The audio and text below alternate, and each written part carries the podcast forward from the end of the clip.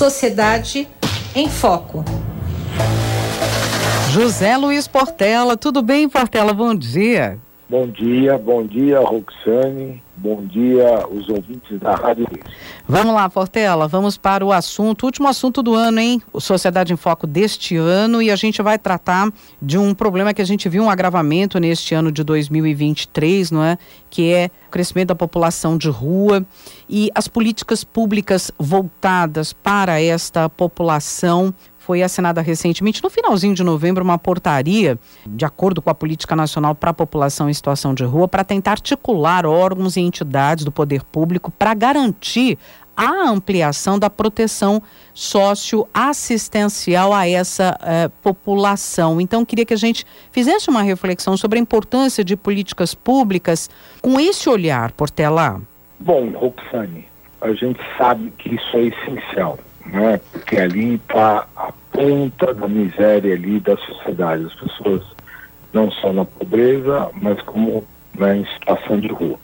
Então, para ser bem claro, as políticas de rua estão todas sendo feitas sob parâmetros equivocados. Quando se vê a preocupação com isso através de leis, projetos e normas, a gente acaba sempre se deparando com algo que é gravíssimo no país.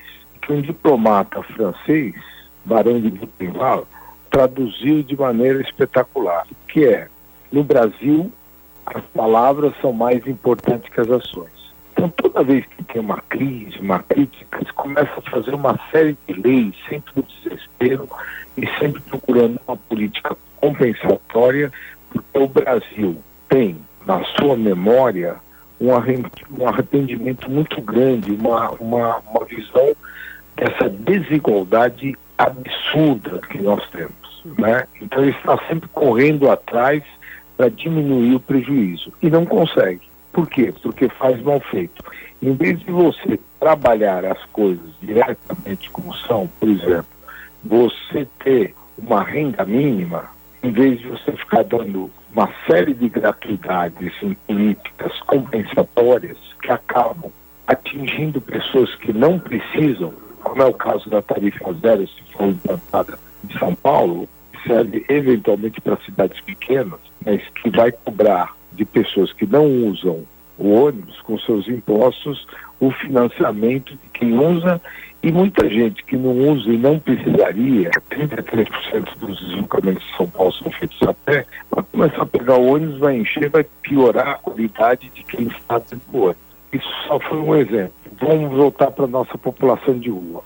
Essas preocupações são só esse assim, esse, essa falsa indignação brasileira. Né? Então entra em desespero, faz um montão de lei, só que depois, em primeiro lugar, não cumpre e, segundo lugar, não mede, que é uma, o assunto que nós mais falamos aqui, a nossa uhum. maior base, que é a medição, a mensuração, se aquela política pública deu certo no sentido do seu objetivo.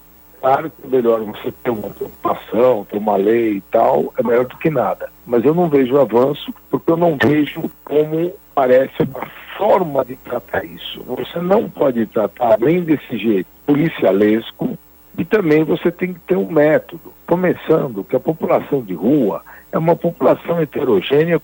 Se você pegar um grupo em um clube, que já é algo assim concentrado, você vai ter uma população heterogênea ali. Se você pegar uma região da cidade, pobre ou rica, a população que está ali é heterogênea, seus gostos e tal. Ela pode estar nivelada em termos de renda, mas em termos de gosto, participação e escolha. Então, primeiro tem que se tratar a população de rua com projetos é, específicos para cada grupo e não fazer essas coisas assim absolutas, vamos remover todo mundo para para albergue, etc. Tem, tem, gente que não se adapta ao albergue, tem gente que tem problema porque de família, tem outros que não têm problema de família, tem gente que tem perda de vínculo afetivo, isso tem que ser tratado porque tem um grande trauma com a família, etc. E perde totalmente a confiança na sociedade, chega ao ponto de que ela se entrega. E tem gente que quer sair da rua, que está na rua por pobreza. se você der condições para essa pessoa, ela sai imediatamente. E isso tem que começar por esse público. E com um total tratamento afetivo. Quer dizer, tem que ser firme nas suas convicções, o sujeito vai para cá, vai trazer para lá, mas não dessa maneira. Então, eu acredito que nós não demos um passo, a gente começa o, o que nem a estatística é correta. Existe uma coisa chamada CAD único que já devia conseguir ali esclarecer claramente quem é a população de rua, né? É o pessoal que está na situação mais complicada que tem no Cadiúdo. Tem uma diferença, tem uma estatística da população de rua, por exemplo, de São Paulo, no Cadiúdo, Único, tem outra que a Universidade de Minas Gerais fez, tem outra que a Prefeitura fez um tempo e não fez mais. A Prefeitura fez lá atrás e depois não fez mais o censo da população de rua, porque ela não quer ver que aumentou né? aumentou ou no mínimo estabilizou em torno de 40 mil. Uhum. E como ela quer dizer que tirou gente da rua, na verdade tirou alguns, mas outros entraram e a coisa se estabilizou, você não tem nenhum número correto. E a primeira coisa numa política pública para você iniciar e ter uma diretriz é saber com quem você está ligando, quantos, como são, a diferença dessa população de rua que não é estabelecida em São Paulo e em outros lugares também, seja São Paulo, Rio e várias outras capitais e aglomerações de região metropolitana onde normalmente aparece. Mas São Paulo é um exemplo assim, muito forte. Até o prefeito do Rio cometeu ali, acho que uma indelicada prefeito de São Paulo expôs isso, sendo que o Rio também não é nenhum exemplo para nada, né? sendo que o Rio é, faliu. Infelizmente, sendo aquilo que era o nosso farol do Brasil. Por quê? Políticas públicas não foram feitas no Rio de Janeiro e o Estado foi destruído. Estou voltando. População de rua.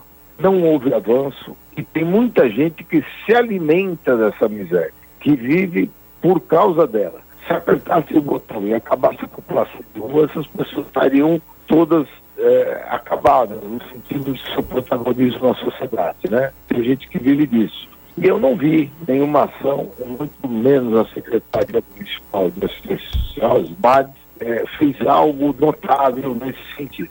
Muito bem, tá aí. É uma demanda que fica, não é? Para o ano que vem, mas se reconhece a importância de se atender a essa população. José Luiz Portela, com a gente sempre às segundas, doutor em História Econômica pela Faculdade de Filosofia, Letras e Ciências Humanas da USP, também pesquisador do Instituto de Estudos Avançados. Muito obrigada, viu, Portelli? A gente se encontra no ano que vem. Um bom Natal para você, para os ouvintes da Rádio USP, um bom ano novo, até 2024. Um grande abraço. Sociedade em Foco.